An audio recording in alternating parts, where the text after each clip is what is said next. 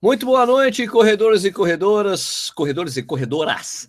Tudo bem? Como é que vocês estão? Hoje é dia 28 de junho de 2017. Esse é o Corrida no Ar ao vivo 145, mas a gente já fez muito mais que isso, porque antes eu não colocava número, então não sei quantos que é no total, mas nessa fase aí de ficar contando, dá 145, que é bastante programa, né? Toda quarta-feira, a gente aqui, às vezes pula uma, pula outra, mas estamos sempre aqui, sempre aqui fazendo esse programa, beleza? Hoje vamos falar sobre biomecânica de corrida ou todas essas derivações aí de postura, pisada, essas coisas, né? essas, essas lesões, com a nossa amiga é, Raquel Cassanharo, fisioterapeuta, que está muito, mas muito grávida, cara, com uma barriga imensa. Ela falou que vai mostrar a barriga pra gente aqui, muito legal, será um prazer ver a barriga com o Gabriel lá dentro, dando, nadando lá. Então, é, o nosso amigo Ricardo Nishizaki está aqui presente também. Boa noite, Ricardo Nishizaki. Ligue seu microfone e fala conosco. Tá desligado meu microfone? É, não, tá você ligado. Ia fazer barulho. Você ia fazer barulho, mano. Eu não ia fazer barulho. Eu, tá nem desliguei. Quando você começou. Eu desliguei o, seu. Poxa. Eu pô, mas você é um ditador. É um eu sou um ditador, é ditadura de um homem só aqui, pô. Então me recuso a falar boa noite para todo mundo. tá bom. É, Raquel Castanharo, muito boa noite. Como é que você está? Tudo bem? Como é que vai você e o Gabriel? Boa noite, gente. Estava com saudade de vir para cá. Eu me autoconvidei hoje. Falei, Sérgio, me chama. É claro. Seu desejo é uma ordem, Raquel. É... Quem, que homem, em sua sã consciência, vai negar um desejo de uma grávida? É. estou bem, estou muito grávida, como o Sérgio falou. Daqui a pouco, quando mais gente entrar, eu mostro a barriga, porque eu quero ibope. Barriga. Instagram, Instagrammer. É, né? A barriguda do Instagram vai ser o nome né, do perfil. Exatamente, exatamente. Ô, ô, ô Nishi, eu vou pedir, ah. para você, vou pedir para você tirar esse negócio aí que você fica pequenininho quando vai para você a tela. Sua tela diminui. Aí, ó, quer ver? Fala aí. Ah! Fica muito, fica muito maior a sua tela sem o lower third, cara. É, fica menor. É? Vale, é. Tem que daí você fica a tela cheia. As pessoas não vão saber que sou eu. Ninguém sabe quem é você, você tem razão. Tá bom, eu vou continuar falando assim. Toda vez que eu falar, eu vou falar que vou lembrar do meu nome. Eu vou colocar meu nome no meio da minha fala. Entendeu? entendi, entendi. Aqui beleza. É Ricardo Shizaki. Ricardo, que cerveja você está bebendo? Mostra aí para as pessoas. Aqui, eu não abri ainda. É, o Ricardo Nishizaki, tá falando que eu vou fazer isso, é, tá tomando uma, uma Chula Pils. Chula Pils, cara. É isso aqui, ó, uma cerveja, é uma Dry Hope uh, Lager de San Diego, não sei o quê, e eu não sei qual a cor dela, mas eu vou tomar. Mas é de San Diego e por que tá escrito Novo Brasil aí? Hã? Tá, tá escrito assim, ó, é Brazilian Inspired. Tá é inspirado, ah, inspirado nos Brazuca? Isso, exatamente. Chique. É, que é California Style, mais inspirada, e é realmente, é feita no, lá tá fora. Escrito, né? esse Novo Brasil, que tá escrito, tem um tucano ali em cima do PSDB. É Novo Brasil Brewing Company, Chula Vista, Califórnia. Será que é brasileiro que faz isso aí? Olha, não sei, mas aqui tá tudo em inglês. Eu sei, não, mas será que essa, essa brewery não é de um brasileiro? A, a, a, se, a se checar isso aí. Eu tenho que, eu tenho que, tenho que ler na revista, na, na revista do W Beer. ok. Aí eu, eu falo. Eu estou, eu vou beber uma. Tchê. Tchê! Tchê. Mais uma cerveja que eu ganhei do meu amigo Clayton Lens. Aqui, ó. É, o, o Clayton tá, tá querendo te conquistar, né? Aqui é uma cerveja pro Gaudério. Oba, Gauderiada. Uma cerveja pro Gaudério. Ih, ah. pro Gaudério, eu não sou Gaudério. Uma, ah, uma cerveja pro Gaudério beber ouvindo uma boa vaneira. Milonga vaneira. ou rancheira. Rancheira. Vai bem também para ficar tranquilo só olhando o pago. Meu, eu, eu, tenho um, eu tenho um dicionário de gauchês, e eu tô falando de verdade mesmo. Eu tenho mesmo. Isso aqui, né? Vamos lá, vou ler de novo. eu pego. Então, assim, uma cerveja para o Galdério beber ouvindo uma boa vaneira, milonga ou rancheira. Vai bem também para ficar tranquilo só olhando o pago. Se tiver algum gaúcho, por favor, traduza o que significa isso aí. Gaúchos de plantão que estiverem uh, vendo aqui o Corrida no Ar ao vivo, por favor. Né? E também aqui, ao lado da chinoca ou da peonada, proseando sério ou dando risada, Tchê é uma cerveja, é uma cerveja macanuda. Mas, bah, que sede! Eu vou, né, não está em nenhum lugar aqui perto, nenhuma pena. Senão... É cerveja puro malte clara. Né? É sacanagem vocês ficarem mostrando cerveja, hein? Porque, nossa. Como é que é? Não entendi. Ah, você não pode beber com essa barriga de cerveja aí, ó? Uma cervejinha não faz nada de mal, não. Essa a, barriga de cerveja você pode. Você pode, você só não quer. Poder pode. Uma cervejinha não pega A gravidez da, da Raquel é cheia dos negócios aí. É... Você vai fazer o Gabi dormir melhor aí. Tinha, umas condiçõezinhas meio complicadas, acho que é por isso. Olha que bonito, ó. Bonito, hein? Bonito? Bonito é a minha, ó, que tem o símbolo do Corinthians aqui, ó. Vai, Ricardo salve o Corinthians. Isso. Beleza, então um brinde, um brinde ao Gabriel. Vou mostrar ele para vocês. Olha, gente, não assusta que eu tô muito grávida mesmo. Ele tá, tipo, para nascer. Ele pode nascer, tipo, agora. Excelente cerveja. Excelente cerveja. Atenção. Oh. Vamos ver o barrigão da Raquel. Ai, tem que falar, né, para aparecer. Dá para ver? Caraca, velho. Que barriga quieto, Sérgio, senão, senão ela não aparece. É, eu tenho que falar. Mas eu, eu foquei, eu tô, tá focado, tá focado na Raquel, só tava aparecendo a Raquel. Tá? Ah, Ó, pronto, diga Caraca, mano. Fala aí, Gabi. Não, é tão grande? Assim. Vou pôr ah, você não, você não me viu, Você não me viu depois que eu saio da churrascaria, filha. você não tem ideia. Bom, então vamos começar. É, tem várias perguntas que o pessoal deixou antecipado no, no Facebook. Ainda bem, porque o, o YouTube está dando uns pau aqui, não está carregando direito. É, então, eu, mas antes de começar, eu vou pedir para Raquel, é, para Raquel. Primeiro, Raquel se apresenta para quem não conhece, né? Puta, Raquel, faz tempo que você não vem. Então, é melhor você falar o que, quem você é e o que você faz. Vamos lá. É, bom, meu nome é Raquel Castanharo, eu sou fisioterapeuta e fiz meu mestrado em biomecânica da corrida. É, eu trabalho no meu dia a dia com corredores, aqueles que estão com lesão, os que querem diminuir o risco de lesão e melhorar a performance. É isso que eu faço.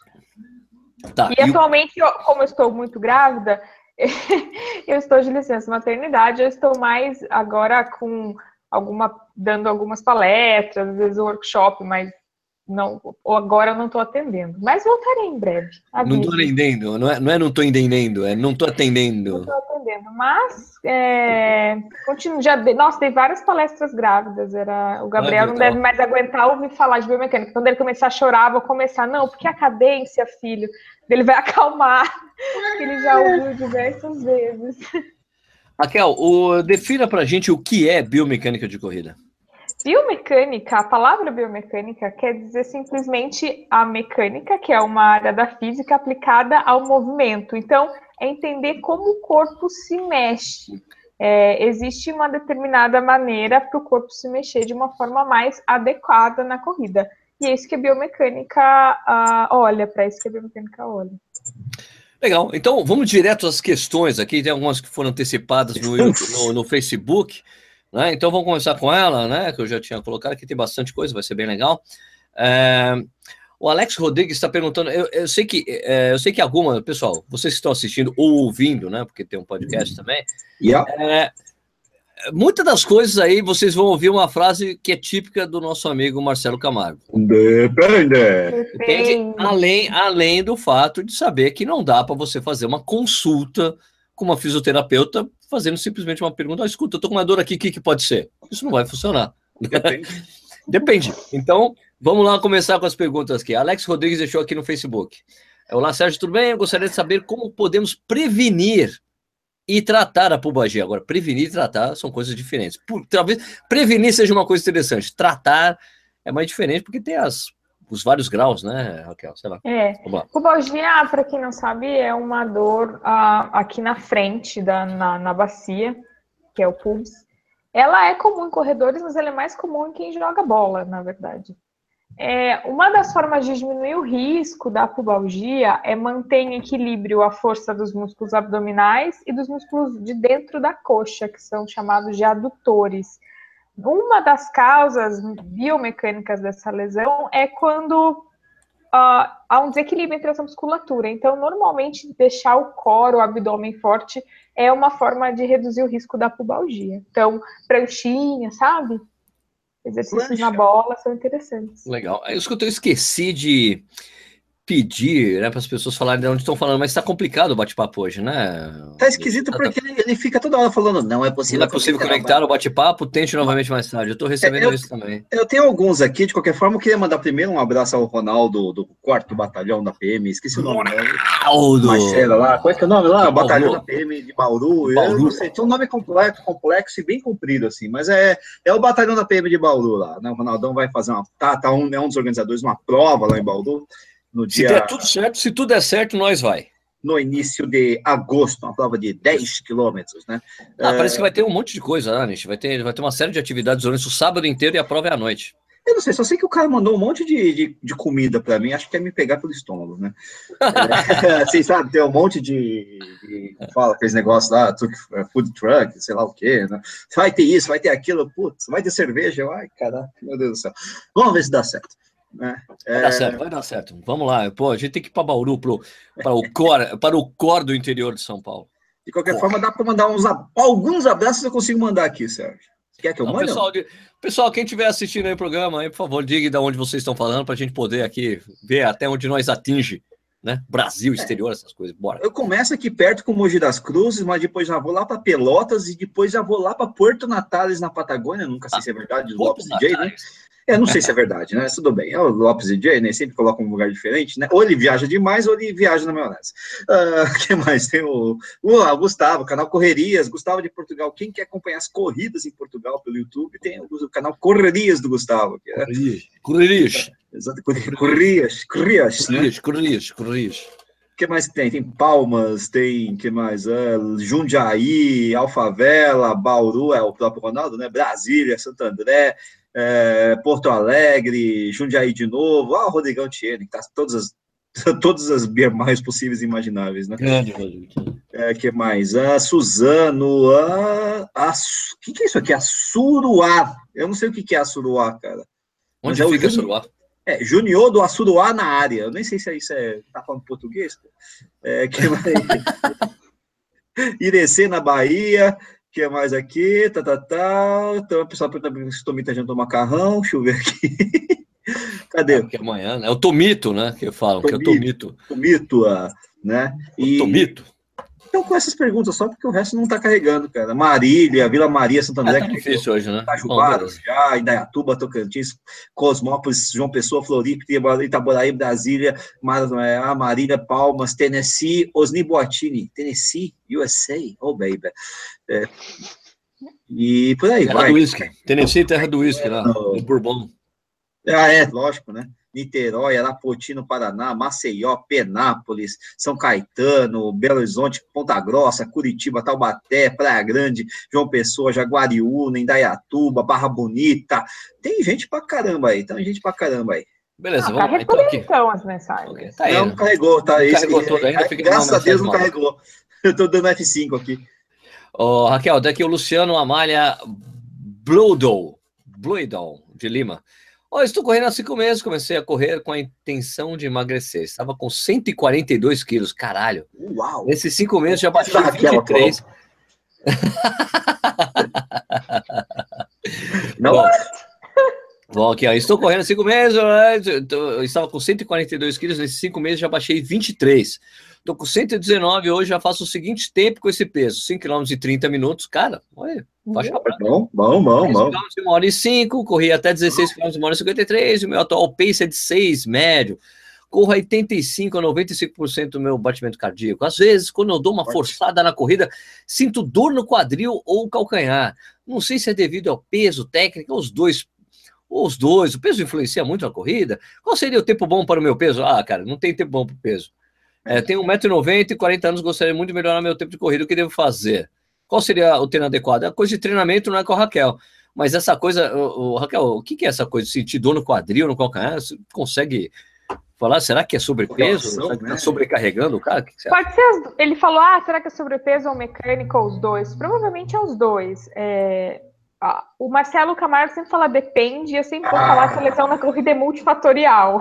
Ah, então, são vários fatores ao mesmo tempo que causam. O, o, peso corporal é sim um fator que influencia em lesões na corrida, tá? É uma coisa que para quem tem sobrepeso. Aliás, parabéns pela. Pô, você tá correndo pra caramba.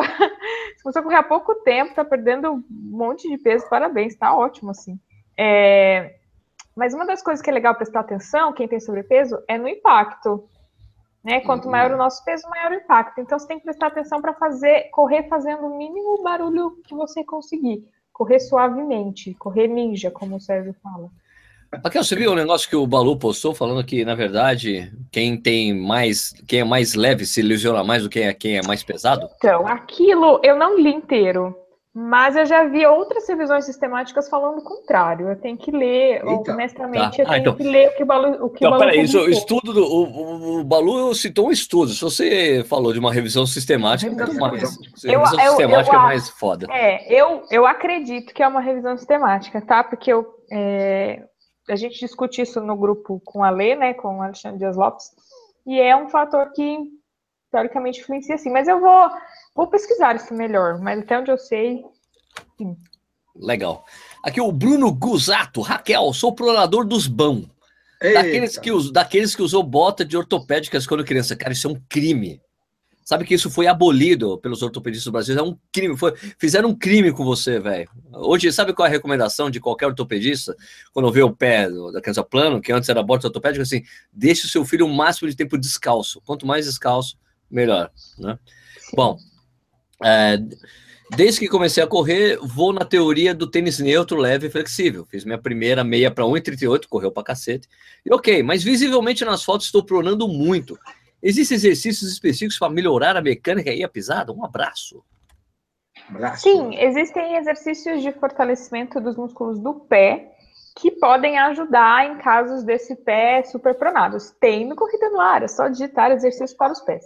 Mas, assim, uh, quem tem o pé muito pronado, normalmente tem até uma questão genética envolvida. Talvez seu pai ou sua mãe tenham um pé assim. E é isso aí genética, né? Meu filho vai nascer lindo, inteligente, brincadeira. É... ah, eu tô metida, né, gente? Quem não me conhece não sou assim, não, tá? É só porque. Não é mentira, é assim. tá aqui a é... gente para dizer que você já viu, já viu. Né? É, perdi até o meada, fiquei vermelho de vergonha. Ai, ai, é... Mas, então, ó, não, Raquel, mas ó, veja, veja bem nesse caso, Raquel, o cara fez a primeira meia para 1,88, ele se vê nas fotos e acha que precisa corrigir. Cara, é. se você não se lesionou, não. Por que você acha que você tem que corrigir alguma é. coisa? Né? Era, essa é a segunda parte da minha resposta. É, a pronação, ela foi taxada como um monstro, né? Ai, meu Deus, eu prono, isso é ruim. Um defeito. É, é, não é um defeito. Hoje a gente vê, a maioria dos estudos mostram que o grau de pronação em si não influencia tanto em lesões. Na verdade, não influencia nada. Tem outras coisas mais importantes da sua pisada do que a pronação. E quem começou a falar de pronação há 30 anos atrás é um cara chamado Beno Nig. É um pesquisador muito famoso. Ele participou do projeto da Nike. É, e ele mesmo, ele que começou a ah, vamos olhar a pronação, a pronação machuca. E hoje, depois de 30 anos, com toda a experiência que ele tem, o cara é fodástico, ele mesmo fala, esquece pronação. Eu acho que a gente ouviu errado quando a gente reforçou isso aí. Ele fala um negócio assim, né? É, ele falou, é, é ele que falou, não, agora o negócio é conforto, esquece essa coisa. É, exatamente. Ele falou, esquece pronação. A gente ficou estudando 30 anos de pronação e estamos aqui se lesionando. Acho que pronação não tem nada a ver.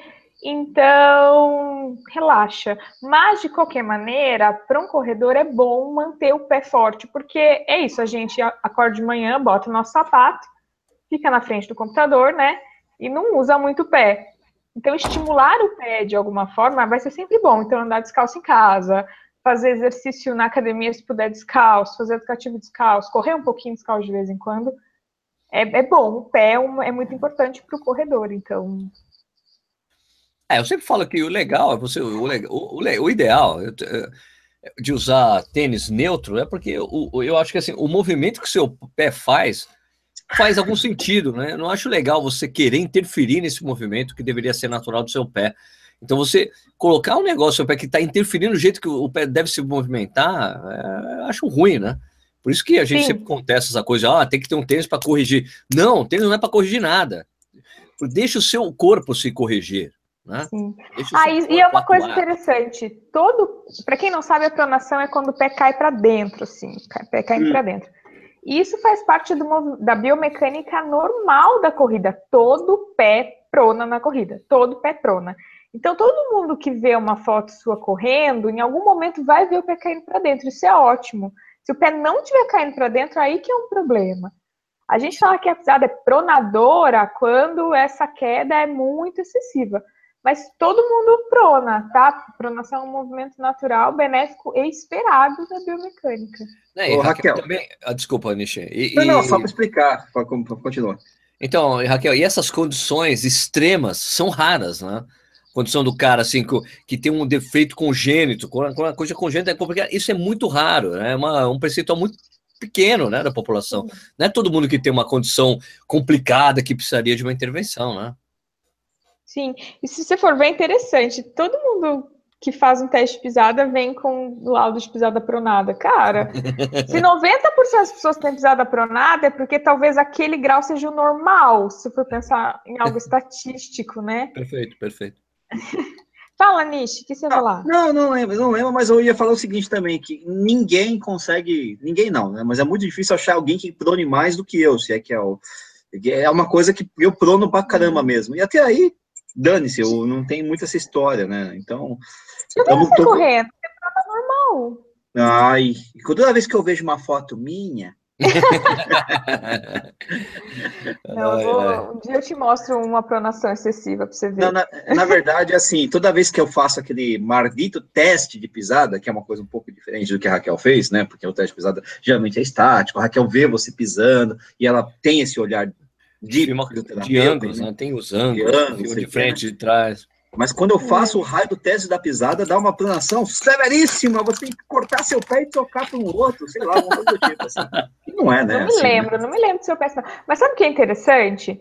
Tá, hum. então tá bom. Vamos fazer um teste de pisada. Quantos graus é uma pronação excessiva? Eu também sabe? não sei. Eu não sei, você que deveria saber. Quem, quem definiu, quem definiu isso? Né? Não existe uma definição, um consenso. O autor X vai falar que é 15 graus, o autor Y vai falar que é 18, eu vou falar que é 16. Quem tá certo e quem tá errado? Pois não é, tem né? nenhum consenso. Então, assim, a gente faz um teste baseado numa coisa que nem existe. É, a gente sabe, é, e a gente ainda sabe que né? durante muitos anos, como, como isso tinha virado uma coisa padrão, né? você vê nos anos 90, né? era padrão, não, tem que fazer o teste de pisada, você tem que usar um tênis corrigindo sua pisada, você veja só, que, que as marcas faziam o seu próprio teste de pisada para olha, você você pisa assim, então você tem que usar o tênis X da minha marca. Então era uma coisa assim complicada se você pensar no ponto de vista comercial da coisa. Você, olha, você tem um defeito e eu tenho um remédio. Olha o defeito aqui, o remédio aqui, defeito, remédio, defeito. Um defeito que não existia até o Benunig falar isso e depois, 30 anos depois, olha, gente, esquece. Esquece essa coisa. O cara que, olha só, veja só o que a Raquel falou. O cara que inventou a correção de pisada, falou, 30 anos depois, falou: não era bem isso, porque as pessoas continuam se lesionando, então esquece. Olha só como é complicado. Né? Então, é, o, por exemplo, eu, eu soltei ontem o review do Ultra Boost. E daí tem um cara que perguntou qual é o tipo de pisada desse tênis. E alguém respondeu assim, neutra e supinada. Eu respondi, cara, eu, eu nunca falo tipo de pisada. Primeiro porque eu não acredito. Primeiro porque eu não acredito em tipo de pisada, correção para tênis corrigindo pisada. E outra que os tênis que chegam para fazer review aqui no conjunto, eu falo, cara, se é tênis que corrige pisada, eu não uso. Então, os tênis que chegam aqui são sempre neutros. E eu nunca falo tipo de pisada mesmo, porque eu sou contra usar esse tipo de nomenclatura. Então, os caras, poxa, Sérgio, mas o canal tem um super apoio da Adidas. Os caras da Adidas sabem disso. E se você ver, a maioria dos tênis da Adidas hoje são todos pisada neutra, que eles falam neutra, neutra. Um ou outro fez ali, fez um Ultra Boost STD, de ser com um pouco mais de estabilidade ou um pouco mais de estrutura, que faz inclusive parte dessa pergunta que deixaram aqui, Raquel. O Zé Eduardo Castilho falou: aproveitando a pergunta do Bruno, existe alguma restrição para um supinador usar um tênis que são indicados para pronadores? Apesar de eu achar isso errado, sei que hoje as marcas não falam em tênis para pronadores e sim tênis com mais estrutura. Mas essa estrutura não estaria forçando mais o movimento de supinação? Ó, oh, Teoricamente, não. O tênis não seria capaz, até onde eu saiba, de jogar o seu pé por uma situação. Ele só não vai deixar. Ele vai diminuir. Ai, calma, tá complicado. Vamos responder. Grávida ficar com o cérebro mais lento. É, não. Eu acho teoricamente não. É, o ideal seria um tênis neutro mesmo, mas teoricamente não. O que a gente vê, por exemplo, é quem usa um tênis que corrige pronação, não, que tenha mais estrutura, né? Como você falou, um tênis vendido como esse tênis é mais estruturado. Se a gente pegar e ver o movimento do osso do pé da pessoa, não olhar o tênis correndo. Sim, sim, sim. Fazer uma radiografia do osso. A gente vê que, na verdade, o pé continua pronando dentro do tênis. Isso tem, tem Isso já- estudos assim, né, Raquel? Eu lembro. A Sim, gente tem um estudo aí. desse ano, no começo desse ano. O que, que eles fizeram? Eles olharam, ao invés de filmar o tênis, olhar. Filmar o eles- ângulo do tornozelo Não. dentro do tênis. tal. Eles pegaram e fizeram radiografia para ver como estava o pé mesmo. E o pé pronava mesmo dentro de um tênis com mais estrutura. Ah, o que o tênis fazia, na verdade, nesse estudo, foi diminuir a velocidade da pronação. Então, o grau de pronação ficou o mesmo, só que a estrutura fazia o pé pronar um pouco mais lentamente. Então, esse tênis não vai jogar o seu pé mais para fora, entendeu? Eita lasqueira. Deu para entender? É complicado pra explicar. Não, não, é, é- é difícil mesmo, mas eu entendi, pelo menos, né? Só um instantinho Porque eu quando a gente olha, quando, Oi, quando, só um eu vou. Nada, nada, nada, pode falar quando eu vou olhar um corretor correndo, normalmente eu olho ele descalço. É óbvio que as pessoas mudam um pouco a pisada, mas eu prefiro, porque quando você olha alguém de tênis, você não está olhando o pé da pessoa, você está olhando o O tênis. tênis, exatamente. E o pé faz coisas dentro do tênis. Ah, quantas Perfeito. coisas. As bolhas, machucados. O que você quer dizer com isso, Nisso? É, bolhas, machucados, nada, molha, sua. Tô pensando nisso. Você está pensando o quê? É isso. Essas coisas. É isso. Bom, aqui, Raquel, é, Angelita Coelho tá pedindo uma coisa meio complicada. Ela tá pedindo aqui, Raquel, pode mostrar uns educativos que facilitem a ativação dos músculos do quadril durante a corrida? Mostra aí, Raquel. Mostra aí. Vai ser a coisa mais engraçada do mundo. Gente, eu fui numa festa junina, eu tava tocando forró, daí eu quis dançar, as pessoas me olhavam como se fosse uma abominação, assim. tipo, o que, que essa pessoa gorda se mexendo? É, ó, tem um vídeo também no, na, que a gente fez, que é Educativos de Corrida, que tem algumas coisas falando sobre isso. É, um educativo legal seria você dar um salto para frente. Imagina que você quer pular uma poça d'água. Você quer fazer isso jogando a sua perna bem para trás, o máximo que você conseguir. Você vai fazendo isso por, por um trajeto e é um educativo interessante. Show. Interessante. Show Muito de bom. bola.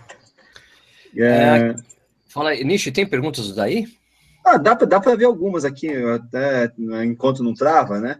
Por exemplo, o Rodrigo Pérez pergunta lá de Porto Alegre, né? Por que eu falei com sotaque de português? Bom, não sei. Mas enfim, pergunta lá de Porto Alegre. É, poderiam falar Porto Alegre, Deixa tchê, eu você não quer que eu faça porque eu estou tomando a cerveja? Tchê? se você conseguir fazer a pergunta, tudo bem. Não, não, faz, faz você. Você não sabe qual a pergunta, né? É o seguinte, é, poderiam falar sobre a prevenção da ITBS, transtorno da banda iliotibial? A ITBS é em inglês, né? A ITBS é em inglês. Ele é um cara chique, ele colocou, em vez de ele falar da síndrome da banda iliotibial, ele falou a ITBS, que é em É, inglês. chamou de transtorno também, né? Que é uma coisa mais, né? Ah, Não é transtorno. Não, tá escrito, pô. É síndrome. A pergunta é dele, pô. É, a principal causa biomecânica da síndrome da banda iliotibial é o valgo dinâmico. É quando o, O joelho cai. Valgo? dinâmico. É quando o joelho cai para dentro na corrida. Sabe aquela foto que você vê só no final da prova cansado, seu joelho está todo inclinado para dentro quando você está com o pé no chão? Aquilo Isso é valgo dinâmico. comigo. Essa é a principal causa biomecânica da, dessa síndrome.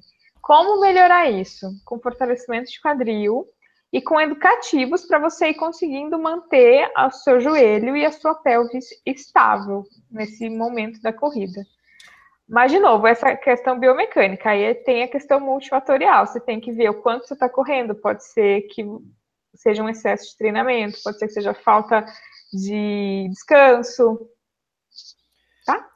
Só Muito queria bom. mandar, mandar um abraço pro Marcos Paulo Reis, que falou que está assistindo a gente aqui. Marcos Paulo Reis, faça sua Marcão. pergunta. Marcão, um abraço, Marcão. Marcos Paulo Reis, faça sua Rapaz, pergunta. acompanhando Marcão. aqui o programa. Aliás, acho que eu nunca chamei acho que eu nunca chamei o Marcão para esse programa. Tem que fazer isso. um- um Você, fez só um especial, né, com ele, que não era ao vivo, né? Ele já ele participou do, do, Ah, do- do contra-relógio contra -relógio no ar, ele participou. Não, não, você fez alguns especiais. Não, espe- assim, enfim, whatever, né? Tem uma É, entrevista com ele longa. Isso, no- uma entrevista, isso. Mas tem que é. colocar ele aqui no programa. Vou chamar você, Marcão, um dia desse aí. Você faz a, Não. você, com o Marcão, você faz a entrevista assim, vamos fazer uma entrevista de 10 minutos. Quando você vai ver, tá no trigésimo minuto e não pode Exato, é, né? faz, faz uma pergunta, a, pergu- a resposta nunca acaba. e no meio tem o Marcão. Fluminense, né? É, e Fluminense no meio, claro, né? O cara é roxo. Não, ele é tricolor mesmo. O... Vai lá, tem pergunta ou tem mais uma aqui? Aqui eu, eu vou fazer uma pergunta, eu vou fazer uma pergunta que eu mesmo vou responder aqui. Ah, Uma pergunta Faça, que eu vou então. poupar, vou poupar a Raquel. O Naldo B. Matheus falou assim: boa noite. Descobri, olha só, ele descobriu há pouco tempo que ele tem pisada supinada. O que fazer para melhorar minha performance na corrida? Faço 10 km 55. Aqui, ó. Vou falar assim: treina, vai. Treina. Está aí a resposta. Vai, vai para você, Nietzsche. vai pra mim, pô? Ah, então. Agora, você aí no, Agora é o seguinte, então vamos lá. É, Tatiane Pereira, é uma das mais recentes aqui, eu dei um F5 agora, né? Então apareceu, é uma das primeiras aqui, ó. Mulher assistindo o programa é sempre muito bem-vinda. Muito bom. É, que, adoramos. Tanto que estamos com uma, com uma aqui respondendo as perguntas, né? É. Tatiana Pereira está perguntando: quando reveza os tênis, ela se- é, sinta um pouco de dores no joelho, né? É, e acaba mudando a pisada. Será que tem a ver esse tipo de coisa? Muda mesmo, não muda? Isso pode ser, enfim, Raquel. É contigo, é biomecânico. Ela podia, Pode. ter dito, ela podia ter dito que tênis são esses que ela reveza. né? É. Seria Se melhor. se quiser reveza um falar. drop Tatiane, 4, é. Ô, Tatiane, fala quais são os dois tênis que você usa, que você faz esse revezamento. Porque se for da- o mesmo modelo, né? Sei lá. É, se você revezar um drop 4 e um drop 12, sim, vai ter diferença na sua pisada, provavelmente. E sim, pode alterar a sobrecarga no seu joelho. Muito bom. Mas, na verdade, o que a gente tem de evidência de redução de risco de lesão é que corredores que correm com dois tipos de tênis diferentes têm menos risco de se machucar. Isso, porque ele tenta fazer adaptações musculares o tempo todo, né? Isso, é. Porque o que acontece? A maioria das lesões na corrida é por sobrecarga, né? Você fica pá, pá, pá, martelando seu joelho no mesmo lugar o tempo inteiro.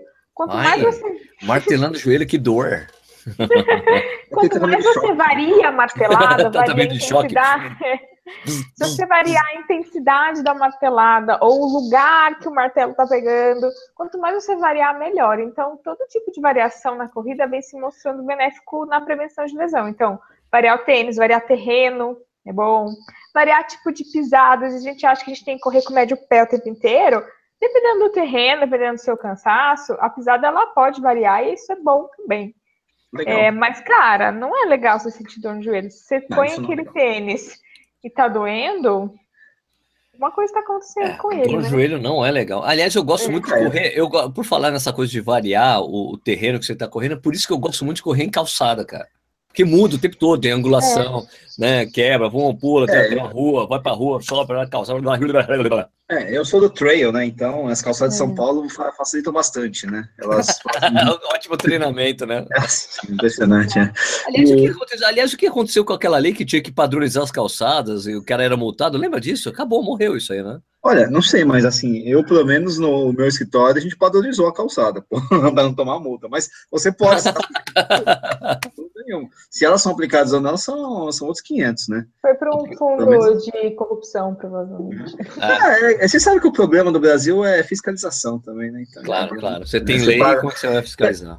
Não, mesmo assim, às vezes o fiscal tá lá, mas ele, sei lá, às vezes o cara, enfim, né, troca a autuação por um dinheiro mais imediato, vamos dizer assim, né? Mais barato, sei lá.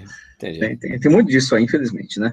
O, Ser, o, Ser, o Sérgio, Senhor, tem um negócio aqui, o Celso Neves está falando o seguinte, Sérgio Cachorro Louco. Esse é meu amigo. Você e pra mim, parabéns pelo canal. Se o cara chamou o Sérgio de Cachorro Louco, é meu amigo, meu amigo de infância, Celção. O apelido dele era Fazenda. Eu não sei por quê. Aliás, eu nunca perguntei para ele porque o apelido dele era Fazenda. Mas ele tem uma chácara aqui em Valinhos, aqui do lado, grande amigo, um cara muito querido. Porra, Tomamos muita cerveja, fizemos muita coisa errada na adolescência. ouvindo, invadindo festinhas, ouvindo punk rock, destruindo as festas. Coitado do pessoal. Fica pensando, e hoje, cara, eu nunca faria uma festa que chegasse esses arruaceiros como eu era. Eu fazendo e outros, o Daniel, o Tico, outros caras que andavam com a gente. Falei, obrigado pela audiência, Fazenda. Grande Celção. Aliás, como é que tá a Renata? Como é que tá a Renata, tua mulher? Tem novidades? Tem filho? Teu pai, seus pais também? Beleza. Não, uma outra observação, Sérgio, essa do Ângelo Costa. Sérgio, você tá a cor da Peppa Pig. Não sei, não, na verdade, é porque a, a, é, é, é, que eu não estou conseguindo equalizar direito a cor aqui, dessa webcam. A gente percebeu porque eu concordo com ele. Você tá a cor da Peppa Pig eu vou, eu vou, eu vou tirar, eu vou mexer essa porra aqui. Não, tá, deixa assim, tá bom, tá legal. Até agora, mas tá mesmo. Tá bom, tá bom. Vai, vocês estão, vou tirar, tirar sarro, eu vou mexer isso aqui, eu vou ficar pior. Não, pô, que, não, que deixa Ó, aí. Assim deixa tá aí. bom? Assim tá bom? Assim tá melhor? Não, você tá bronzeado, o Mr. Tan. Ué. Aqui. Né? O bronzeadão, aqui, né? Parece que você passou ó, numa cabine, ó, né? Ó, aqui tá melhor, então assim tá melhor. Ó. Tá uma desgraça mesmo. Ah, até melhorou, tá bom. Você não tem, não tem como ficar melhor do que eu. Eu já sou lindo por natureza, né? Ah, sim, sim. Hoje a gente tá. É uma corrida no ar humilde, da humildade. Total, hoje. total. oh, agora tem um recado para Raquel, do Carlos Tomita. Nishi, fala para Raquel que eu tô fazendo um trabalho bem legal com o um colega dela do, é, dos tempos de faculdade, o Marcel Cera. Ou será, sei lá. Serra, é. Ah, é, Celizão. Tá... Celiso. É tá Fala pra... Chama ele de Celiso. Celiso? É, Celiso, é que a mãe dele é nossa, era nossa professora e ela é a Celisa. Ah. ah, é assim, é? Olha só. E aí na faculdade ficou Celiso e ninguém chamava ele de Marcel. Marcel. Acabei de denunciar, Celizão, foi mal. Ah, Hoje é dia de soltar todos os podres do passado, né? Leonai Correia falando aqui, por que com tanta informação ainda hoje tem nego que questiona uma corrida com médio pé. Defendem correr com o calcanhar, mesmo amadores. Ah. É, Raquel, o que você acha? Raquel? O que eu acho? Ah, é. Eu acho primeiro que não, não tem que ser xiita também, não é, ai, tem que ser médio pé a todo custo, a qualquer custo. É, tem fatores mais importantes hoje na corrida, que é, por exemplo, como você absorve impacto e correr com a pisada próxima do seu centro de gravidade, próximo do seu tronco. Normalmente quem corre assim corre com o médio pé. Mas há pessoas que continuam correndo com o calcanhar e eu acho que não tem que ser condenado, ah, tem que ser médio pé.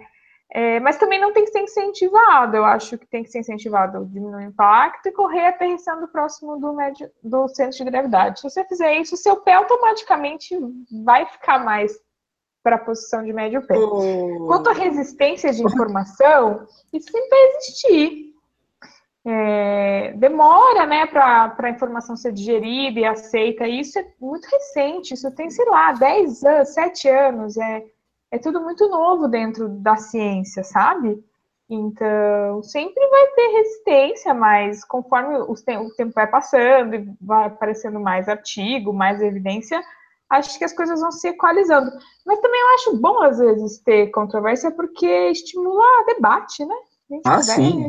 Mas é claro. Mas é claro. Sem dúvida. Ô, Raquel, ah.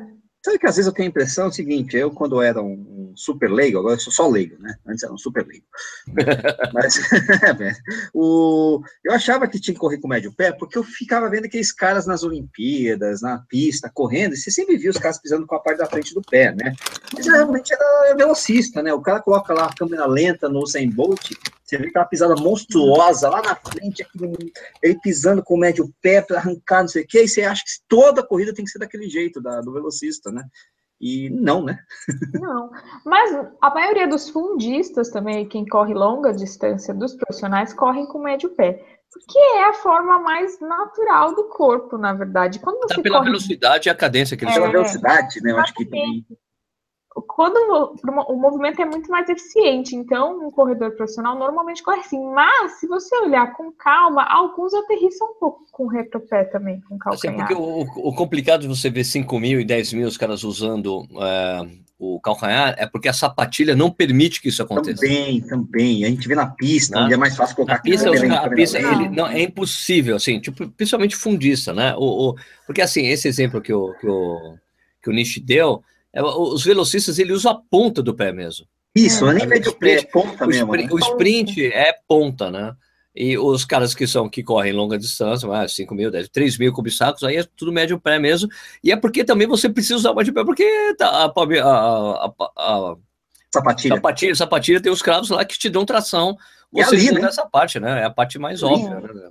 Vamos Na olhar um maratonista na isso. Olimpíada, vai. Que hoje em dia na maratona também tem câmera lenta, às vezes, né? Dá para eles colocam uma imagem Não, melhor. Tem. A cadência dos maioria A cadência é muito alta, cara. Os é caras muito o alta. cara É. corre a 105, 185, 190 de cadência. Não tem como o cara bater o calcanhar no chão, não dá tempo. Eles estão correndo a, a mais de 20 km por hora, né, gente? Então, tenta você correr a, 20 a mais de 20 km por hora. Você vai estar, você, pessoa normal, vai estar sprintando.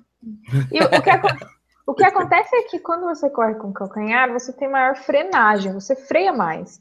Então, um cara profissional, se ele é profissional, para ele chegar lá, ele, ele freia muito pouco. Sim. né? É, Ele tem que ter uma mecânica eficiente. Ah, mas nós, amadores, é isso que eu tô, que sua pergunta era em relação a amador, né? É, somos- você tá lá, você corre seus, seus 10k para 50, 55. Se você tiver com calcanhar, mas tiver com aqueles parâmetros que eu falei legais, não é um, ah, meu Deus, não pode. O problema é que eu acho que virou 880, sabe? Tem gente que não, que não quer acreditar de jeito nenhum médio pé, e tem gente que, ah, se a pessoa pisar com o calcanhar, meu Deus do céu, ela vai arder no inferno dos corredores e tá Não é assim também, calma, calma, né? É, a gente, quando eu digo que correr com médio pé é o padrão mais natural, eu tô falando que a pessoa corre muito bem, ela corre rápido, e no mundo que teoricamente a gente corre na savana africana, tipo, não, não no asfalto, com tênis, entendeu? É, o nosso movimento foi se adaptando ao que a gente tem hoje. Hoje a gente tem tênis de drop sempre alto. Cara, não existe mais drop zero, né? Tipo, que saco. Sumiu, né? É, eu fui comprar com meu marido no final de semana e ele, ele queria, queria drop zero. Eu falei, esquece, Não querido. tem, não não tem. No Brasil não tem. Você consegue encontrar lá fora com alguma dificuldade, né? Então, Mas aqui, assim, né? o nosso pé ele não tem drop, ele não tem diferença de altura entre a parte da frente e de trás. Uma vez que você insere um drop, você está inserindo uma coisa, seu corpo tem que lidar com ela. E às vezes seu corpo vai lidar indo com calcanhar. O que, que, que você vai fazer? Correr descalço em São Paulo? Na É. bituca de cigarro? Se for sabituca, tá fácil. É, entendeu? Então, assim, eu acho que não tem que ser chita para nenhum lado. Claro, claro. Muito bom, Escuta muito aqui, bom. é, voltando aqui às perguntas, Mande, mande, tem Tem aqui mais. então não, mas tem um monte aqui, eu preciso. Então manda, então manda, deso- desova aí. Fábio Santos falou boa noite a todos. Minhas perguntas são: condromalácia e condropatia patelar são a mesma coisa? Quem tem condromalácia patelar pode correr? Exercícios de agachamento comum para quem faz treinamento de corrida são ruins para quem tem condromalácia patelar ou condropatia? Meu Deus, calma. Sim, condromalácia patelar e Condromalapatia. condropatia são a mesma coisa. Tá? Ok.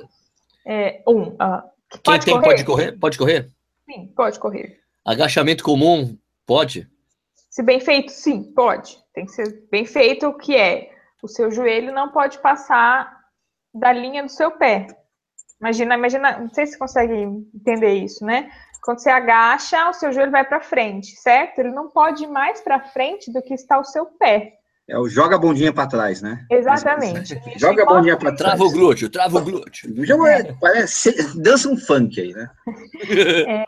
Pode, pode ser feito. Aqui, o Gustavo Enoch. Depois de vários meses sem me lesionar, fui fazer um longão de 19 km. Não senti nada. Passados cinco dias, comecei a sentir uma dor na sola do pé muito próxima dos dedos. Quase no encontro dos pés e dedos. Seria uma Hum. facilidade plantar? Não, cara, isso daí é neuroma de Não, não é. Se você não puder dar o diagnóstico, o que fazer dentro do contexto da biomecânica corrida para evitar? Melhor. Dizendo, se não melhorar o gelo, repouso, irei no médico. Mas qual movimento equivocado pode fazer facite? Gustavão, isso aí é neuroma de Morton, né, Raquel? Você não era uma de Morton, pode ser uma sesamoidite, Também. pode ser uma metatarsalgia. Que não Olha. é facite. Facite não é. Facite é Não, difícil. Facite, facite é bem no, no arco do pé, bem puxado, bem É dolorido. bem mais no trás. do calcanhar, bem no Isso. meio do É, calcanhar. bem no meio do Bem calcanhar. mais pra trás. Ah, Gustavão, sabe o tu- que pode ser de mecânica? Correr O quê? na ponta do pé. Pode ser. na ponta, na ponta Que pode isso- causar. Ó, isso é uma coisa Pode legal ter uma de explicar, que a gente fala, é, às vezes a gente fala de médio pé, retropé, e tem galera que é nova no canal, às vezes não, não, não sabe direitinho, ó. Então, eu vou explicar as três pisadas, porque é comum a gente, às vezes, falar médio pé e a pessoa correr com a ponta do pé, o que pode dar vários problemas, como, por exemplo, esse que você tá, ou uma tendinite de tendão de Aquiles. Então, correr com médio pé, o que, que é? É o pé praticamente chapado. A gente encosta primeiro a parte da frente, mas 20 milésimos de segundo depois o calcanhar já encosta. Então, é praticamente pé chapado, tá? Quando a gente corre na ponta do pé, o calcanhar nunca encosta. Ele, chapa o pé, fica... chapa o pé, meu irmão. É, você fica o tempo inteiro na ponta do pé. E aí, às vezes a gente lê em alguns blogs, ah, corra na ponta do pé. Não. Pelo amor. É chapado, tá? Ponta do pé vai detonar algum lugar. É, eu queria dizer aqui que é lamentável o Sérgio comendo salgadinho, fazendo barulho, atrapalhando a explicação da, da Raquel. Quem falou isso? Toda hora, eu. Ah, vai, vai, vai, vai Rafael Lucas aqui, na postura mais indicada é a que deixa o tronco mais é, declinado, na verdade inclinado para frente, né? A postura mais indicada é aquela que deixa o, o tronco inclinado para frente. Isso ajuda para o ganho de velocidade. Mas para um corredor com pace lento é quase impossível. O corpo fica com pouca inclinação. Como corrigir isso? Não, eu acho que tiver, não, não necessariamente. Não você consegue inclinar em qualquer velocidade. É claro que se você estiver correndo a 20 por hora, você vai ter uma inclinação maior, mas é possível num pace baixo inclinar, não, não tem muito a ver, não. Você vai inclinar um pouco menos, mas dá para inclinar sim. Tiago Teixeira Rodrigues, em relação aos educativos, em caixa alta, assim, em relação aos educativos. Educativos! Corrida, em relação aos educativos, para a corrida, quantos minutos devo fazer, quantos dias da semana. E mais uma vez, parabéns para Raquel Castanharo sempre, por sempre divulgar informação de qualidade. Obrigada, obrigada. Né? Cara, não tem regra.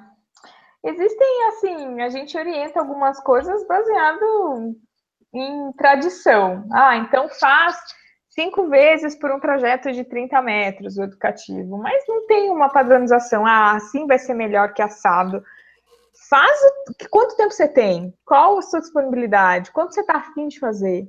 Eu ainda acho tem aquela coisa de quanto, e ainda tem aquela coisa, né, Raquel, de quanto a pessoa consegue transferir do educativo para a corrida dela, porque muita gente não consegue, é zero. Né? É, é, e isso quando eu falo educativo, eu penso em educativos bons. Porque a maioria dos educativos tradicionais de corrida, eles não, não servem para muita coisa, eles não transferem para a corrida. O que, que é isso? Você faz educativo, mas isso não melhora a sua biomecânica de fato. Eu trato, na verdade, o educativo como um aquecimento. Então, assim, você quer fazer, faz um tempo para aquecer e, e boa. Não tem uma regra, não. Mário Santos, gostaria de entender mais sobre o. Desculpa aí, Nishi. É, tá. Mário Santos, eu gostaria de entender mais sobre o funcionamento dos glúteos, médio e máximo, no processo da corrida. Em suma, ele está querendo perguntar. Gostaria de entender mais sobre o funcionamento da bunda na corrida. É isso. E, e até que o aumento da massa da bunda ajuda ou atrapalha a agilidade. E aí? Muito bom, eu gostei da sua pergunta, porque os glúteos são meio negligenciados na corrida, às vezes. Peraí, não, a bunda, fala da, pode falar da bunda. A bunda é, é negligenciada. É porque o glúteo médio não é tão bunda, o glúteo médio é culote. Uh, é, é, muito bom esse esclarecimento, viu? É. O glúteo médio, ele é do ladinho. O, máximo, o glúteo máximo é a bunda? É, o glúteo máximo é a bunda, sim. o glúteo máximo é a bunda. E o glúteo médio é do ladinho tá? Hum. Do lado. Obrigado pelo esclarecimento. Obrigado pelo esclarecimento. o é atrás, o glúteo médio é do lado. O glúteo médio, como ele é do lado, ele é o principal estabilizador da pelve do joelho assim. Então, quando seu joelho cai para dentro, na verdade, quem está falhando é o seu glúteo médio. Ele, ele, ele, o papel dele é manter o nosso corpo alinhado olhando de frente, quando a gente se olha de frente.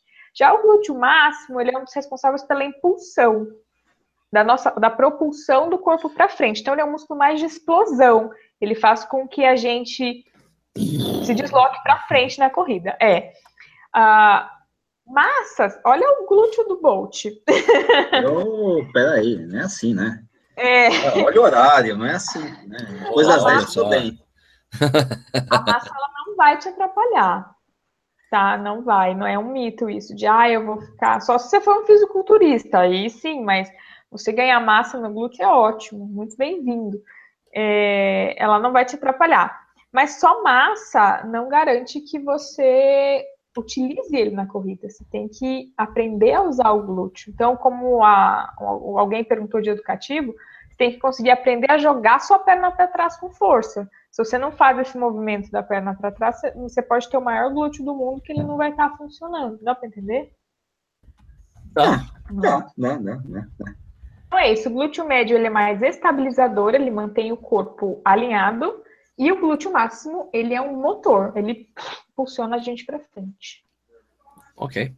É, aqui é o Tiago Zacari.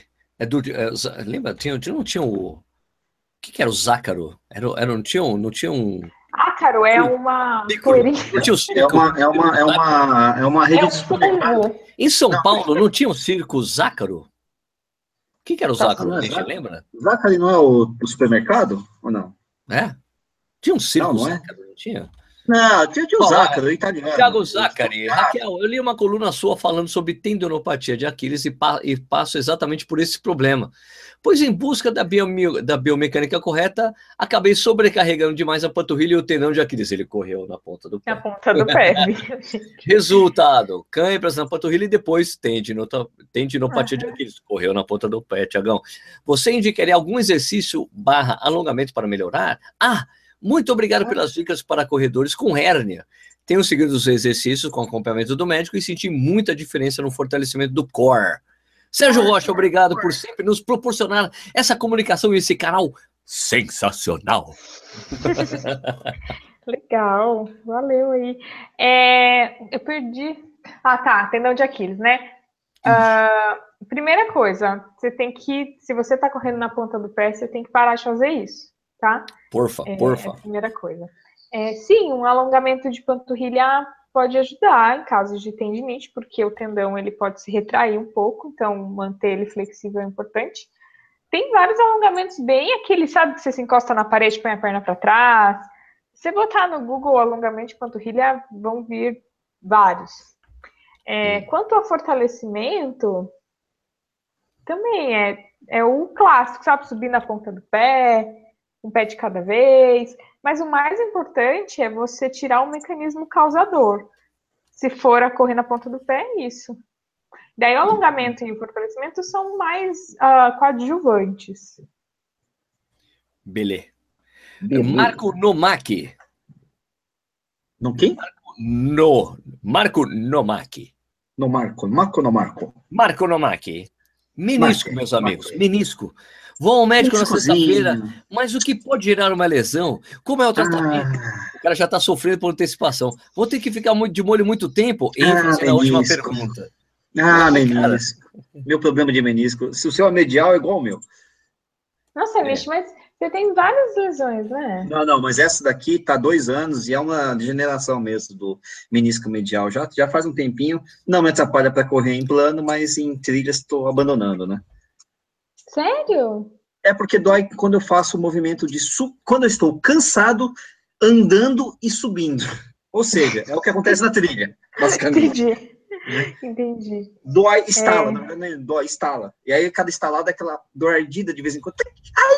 Aí depois tec, tec, hum. tec, tec, tec, tec. Mas menisco dói de, sei lá, do, de uma das mais variadas formas, né? Entendi. É, tem várias coisas que podem machucar o menisco. Eu acredito que a principal seja impacto, porque o menisco ele funciona como um amortecedorzinho no seu joelho.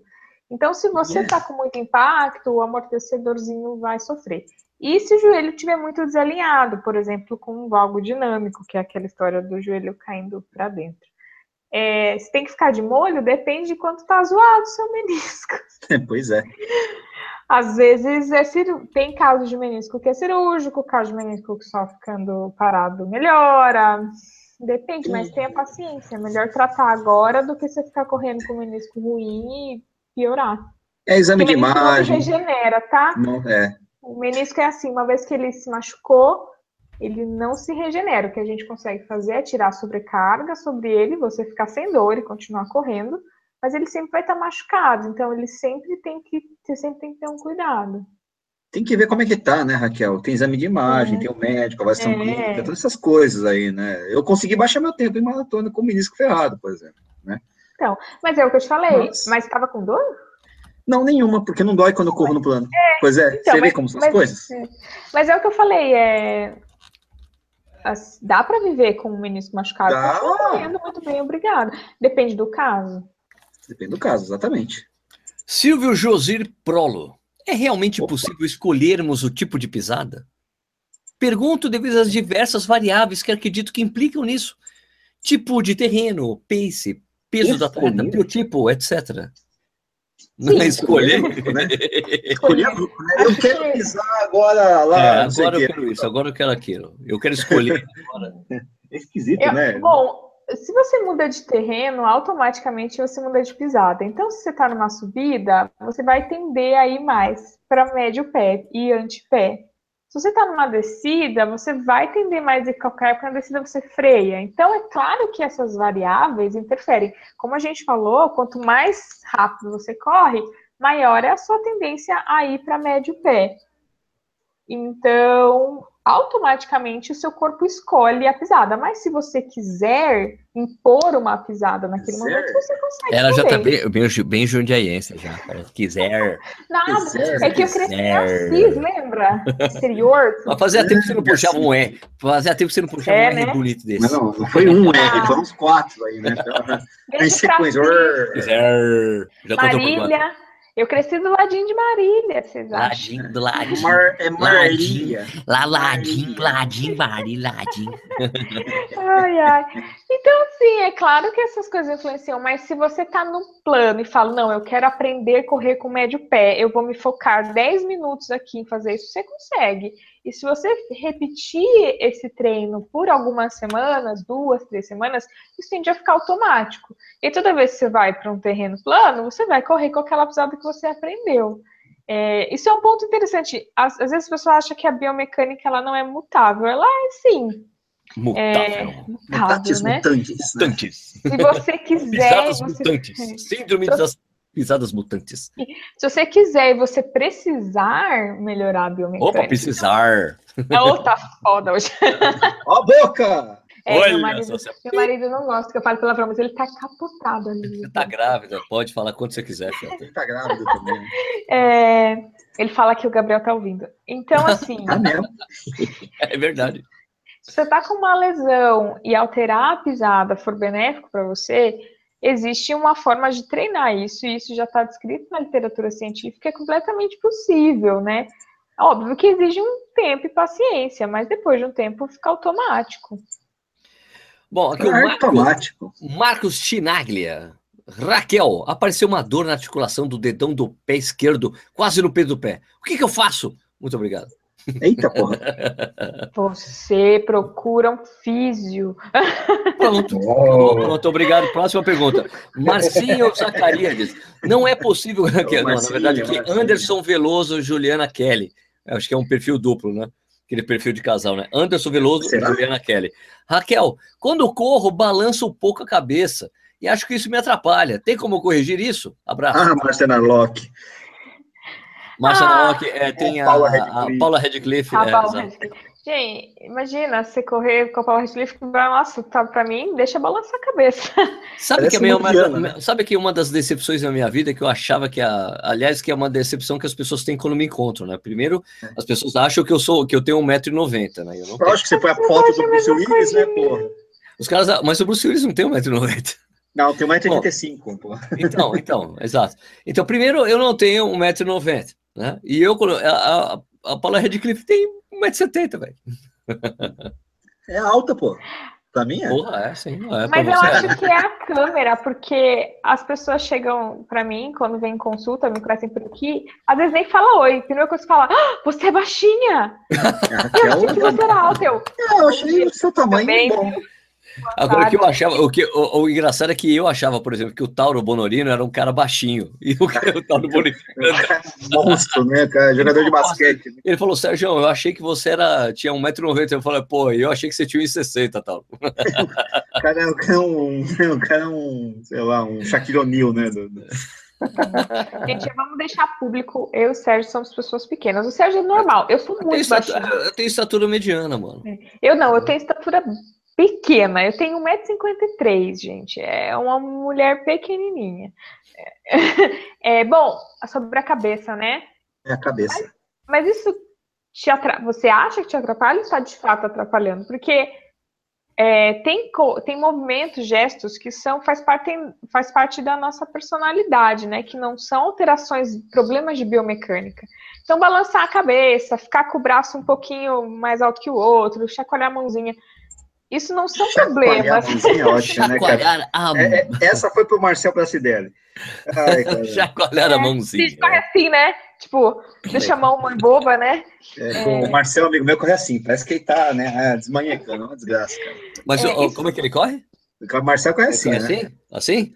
É, sei lá, a mãozinha dele tá sempre a assim. mão fica cara. assim, né? Ah, mas o- o- ele tá o- sempre assim. O André, Sava- o André Savazone sempre tá com a mão assim, parece um coelhinho, assim.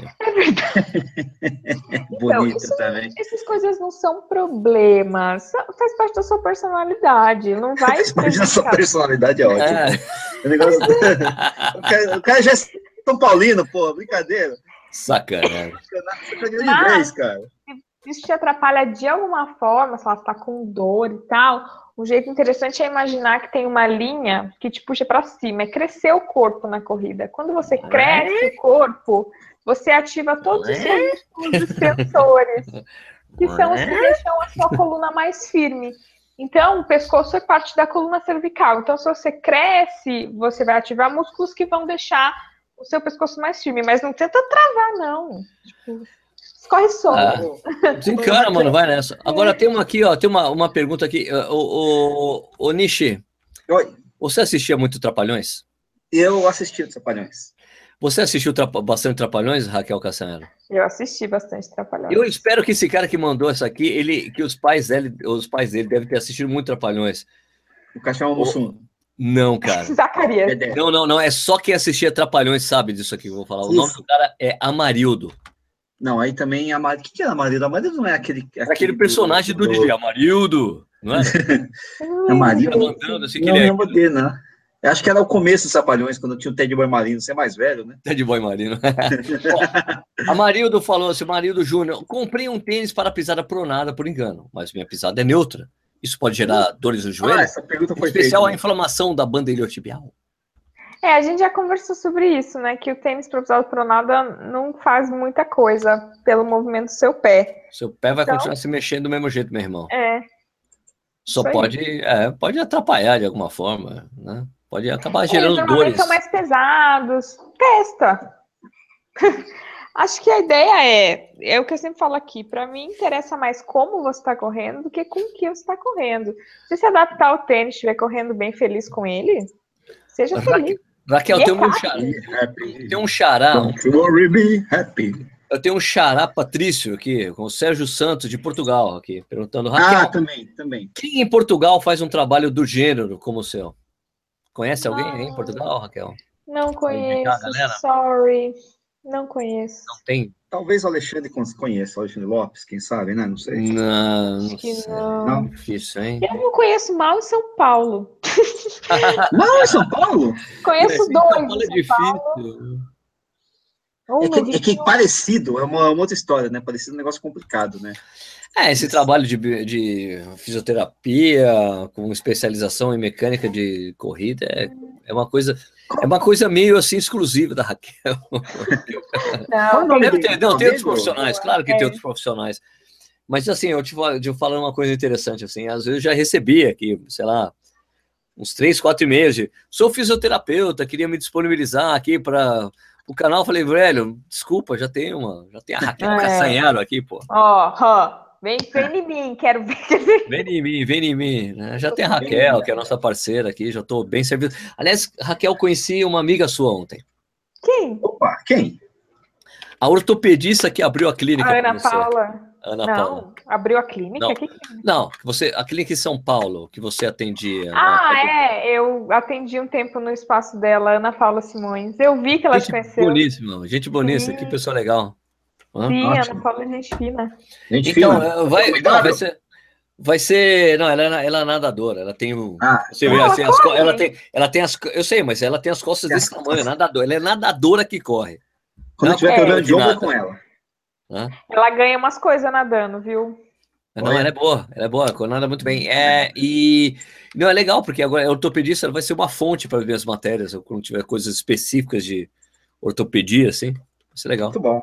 Uhum. Falou, não, pô, Raquel, minha amiga, pô, ela atendia aqui. Agora ela inventou essa coisa de gravidez e não vem mais. Inventou, né? Isso existe Eu estava disponível aqui. Continuo. No próximo vídeo eu vou estar com um sling Muito bom. Mentira, aqui acabou. O que, que tem aí? Não, não, tem uma pergunta aqui, Sérgio, do Lucas Muda, Lucas lá da V8. Opa, né? grande Lucas. Que ele está perguntando aqui para Raquel o seguinte, né? É, Raquel, você compactua a tua ideia de que devemos correr com uma cadência alta? Mas, ó, peraí, peraí, peraí, você não está falando que nem Curitiba, você está falando que nem gaúcho.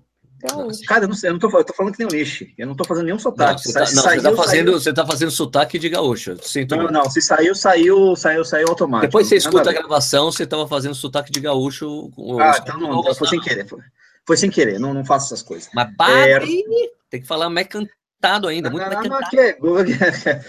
bah. Mas Isso bah... aí é coisa de gaúcho. Bah é coisa de gaúcho. Curitiba não faz essas coisas, não. É, Curitiba claro é Pina, é, pô, é, é piada, essas coisas todas. Vai ser não, Vina é salsicha, cara. Não tem nada a ver com vinagrete, pô. Vinagrete, é, Vina. Não, Vina é salsicha, pô, para. Mas é o seguinte, vamos lá. Raquel, você eh, compactua da ideia de que devemos correr com uma cadência alta? Mas por que você está falando como gaúcho, cara? Eu não estou falando que nem gaúcho, é meu falar normal, cara. Deixa eu é termina a é. pergunta. vamos lá. Raquel, você compactua da ideia de que devemos correr com uma cadência alta, independentemente do pace? Ou seja, trote leve, moderado e forte, devemos é, aumentar a cadência quando nessa, nessa progressão? É impossível, velho. Você vai gastar energia pra cacete trotando a 180. Tá não, não, é minha, é dele. Ah, pode falar, não dá, não dá. Ó, é assim, pace e cadência são coisas diferentes, mas interligadas. Mas aumentou o ritmo, Sim. cadência é. aumenta. Sim, uh, mas dá para você correr devagar com uma cadência alta. Mas o que, que é alta? Aí que está a questão. O que a gente é, sabe sei. hoje é assim. 180? Tem, não sei, é, não sei, esse bendito não 180. Dá, não dá, não, não dá. Calma. Não dá, não dá. 180 foi uma média que viram em corredores de elite, né? A gente mortal correndo não precisa de 180. Quanto, quanto é uma cadência boa? A gente vê que. O que, que, a, que, que a ciência diz? Se você aumentar de 5 a 10% a sua cadência normal, então você está lá numa cadência que você gosta. Se você aumentar 5%, você melhora o seu rendimento, diminui o impacto, melhora a postura do joelho, você tende a aterrissar mais próximo do centro de gravidade, mais com o médio pé. Você tem benefícios. Então, quando você aumenta 5% a sua cadência, se é uma cadência alta, depende da tua cadência. Pode ser que ela não tenha não esteja alta. E se você aumentar 5% e ficar desconfortável? É porque não precisa aumentar. É porque aquela cadência já tá boa para você. Normalmente, quando o aumento é benéfico, você sente. Você sente, putz, tá mais leve de correr, eu tô precisando melhor. Se aquele aumento te causou desconforto, é porque não, não precisa aumentar tudo aquilo, entendeu? Pois é, não, eu vou dizer assim por experiência própria, assim, por exemplo, sempre quando em provas, minha cadência é tipo assim, 185 sempre. Eu, vejo assim meus negócios de prova muito interessantes, sempre 185. É, e eu te digo assim por experiência, cara, que não dá para você trotar 180, é impossível, porque você está devagar demais, não dá. Você não tem como fazer um ciclo de pisada rápida. Se você ficar trotando a 180, a 180, você não vai conseguir trotar, você vai gastar energia à toa. Né? É. Você tem que, tem que ser confortável, essa é a ideia, né? Também tem a ditadura do médio pé e tá rolando a ditadura da cadência 180. Não, a, a cadência tem que ser confortável para você. Você tem que trocar a passada rápido. É assim. Tem gente, o que, que é prejudicial? É você ficar um tempão com, é você ficar um tempão com o pé no chão. Isso, quanto mais tempo você ficar com o pé no chão, mais dá tempo do seu joelho desalinhar, de você sofrer com impacto. Então a ideia é trocar a pisada rapidinho dentro do seu conforto. Então, se você está numa corrida, um pace, sei lá, 6,5 e o confortável para você tá uma cadência de 160, beleza. É, é isso confortável, contanto que você troque rapidinho a sua passada. Beleza. Nishi, tem mais alguma coisa? A gente precisamos fechar o programa de hoje. Na verdade, tem um monte, mas a gente precisa, realmente precisa fechar o programa, até porque vai começar o jogo do Corinthians. Vai, Corinthians. mas, mas mais uma última, a, a, a, dolorosa. Então, a dolorosa. A dolorosa é canelite. O que causa canelite? Como é que a gente trata canelite? É, a biomecânica. É, é, existe alguma correlação entre canelite biomecânica da corrida? Como é que funciona isso, Raquel? Existe. Canelite é um... São várias, né? Então, resumir em uma, né? Na verdade. Não, na verdade, canelite é um grande buraco negro, assim. A oh, gente entende muito pouco de canelite, essa é a verdade. Quando eu digo entende muito pouco, em questões científicas, né? Tem várias coisas, sei lá, que as pessoas vão tratando, mas de evidência mesmo é bem complicado. O que, que a gente sabe de canelite? O que a gente sabe de canelite? canelite a gente não sabe se de fato é causa e efeito, mas existe uma relação. E lembra que eu falei da tal da pronação? Sim, que, claro. Às vezes não importa o quanto você prona, importa a velocidade do seu pé. Então tem relação a canelite, por exemplo, pessoas que pronam o pé muito rápido, não interessa hum, quanto. Se essa pronação for muito rápida, tem relação com a canelite. O que mais? Fraqueza de panturrilha tem relação com a canelite. Eu já ouvi falar, eu já ouvi falar de aumento de volume repentino. Sim, né? aumento de volume repentino. De, de corrida, você está fazendo 20, de repente faz 80 quilômetros na semana. Sim, isso tem relação com qualquer lesão, na verdade. Qualquer músculo acaba gerando lesão. E uma coisa interessante, não da canelite, mas eu acho legal falar da fratura por estresse. Tem uns estudos mostrando que corredores que estão num processo de perda de peso, igual a primeira pergunta lá, mesmo uhum. que seja uma perda de peso benéfica, assim, o cara precisava perder peso, isso predispõe a fratura por estresse. É? Acredita? É, por, por, por um mecanismo fisiológico do, de metabolismo ósseo. Ai, caraca. Pois é, Sério? é, né? É. Nunca mais vou perder peso. Não, mas perder de peso meio brusca, sabe? Quando a pessoa perde muito peso. Sim, sim, eu já perdi um quilo já uma vez você ficou um fim de semana sem beber breja, né? Exatamente. É, isso é interessante. Essa é uma pergunta que eu faço, às vezes, quando a pessoa vem com fator estresse canelite, eu falo, você perdeu peso ultimamente? Né? Isso é uma coisa a se ver. A gente tem que entender. De novo, é multifatorial. Às vezes tem fatores metabólicos contribuindo para aquela lesão. Que coisa de louco, hein? Pois é. Chance de Locke. É, puxa vida. Muito bom. Bom, beleza, pessoal. Então vamos ter que fechar o programa aqui, pô, já são 1h40, 21h44, 9h44 da noite. Muito obrigado a todo mundo que participou do programa hoje. Sabe que, meu, não dá sempre para pegar tudo que vocês estão falando com a gente, interagir com vocês. Desculpa, tem muita gente fazendo isso. Sorry, sorry. A gente promete que vai trazer a Raquel de novo, né, Raquel? É sempre legal você aqui. Muitíssimo obrigado por você ter participado do programa de hoje. Obrigado. Gestante, obrigado, né? obrigado por você ter se oferecido legal. Ia ser outro assunto. Ia ser outro assunto, mas, poxa, super legal sempre receber você. E espero que a próxima já seja com o Gabriel no colo. Né? Pelo amor de Deus! É, licença maternidade, né? Claro, licença maternidade. E, pessoal, se inscreva no nosso canal. Cara, a gente já está com 88 mil inscritos no canal. Estamos chegando pertinho dos 100 mil. Ai, muito legal. Muito em breve chegamos em. Meu, é, vai ser lá para outubro. Outubro, novembro, a gente já está com 100 mil inscritos. Vai ser muito legal, cara. Imagina. Que legal isso. Legal. Vai ser legal. É, se inscreva no nosso canal, dê um joinha no vídeo. É, obrigado por vocês terem participado. Você também pode seguir a gente nas mídias sociais, né? Twitter, aliás, o Twitter, cara, vai passar o, o número de, no YouTube de inscritos, cara. Você o Twitter é mais fácil, né? O negócio. Né? Não, o YouTube em, deze, em, dezembro, em dezembro do ano passado tinha 6 mil inscritos no YouTube do, do Corrida no Ar. Já está com é. 85 mil. Então, mas o Twitter é ainda mais, é, como fala, mais viralizado, vamos dizer assim, né? Muito doido, muito legal. O, o Lúcio, meu amigo da Argentina, mandou uma mensagem para mim, Sérgio, que, que você fez aí? Que que, tem algum jeito de ficar pago para crescer? Que você viu que seu Twitter cresceu de uma hora para outra? Eu falei, não, Lúcio, nem eu sei explicar, porque eu comecei a usar mais e estourou assim de usar. De, gente. É, é, acho que é, potencializou até pela base que você tinha justamente do YouTube, do Facebook. Ah, as pessoas estão lá, é impressionante, muito legal, muito bom. Né? Então, tenho usado bastante, usado mais o Twitter por causa disso.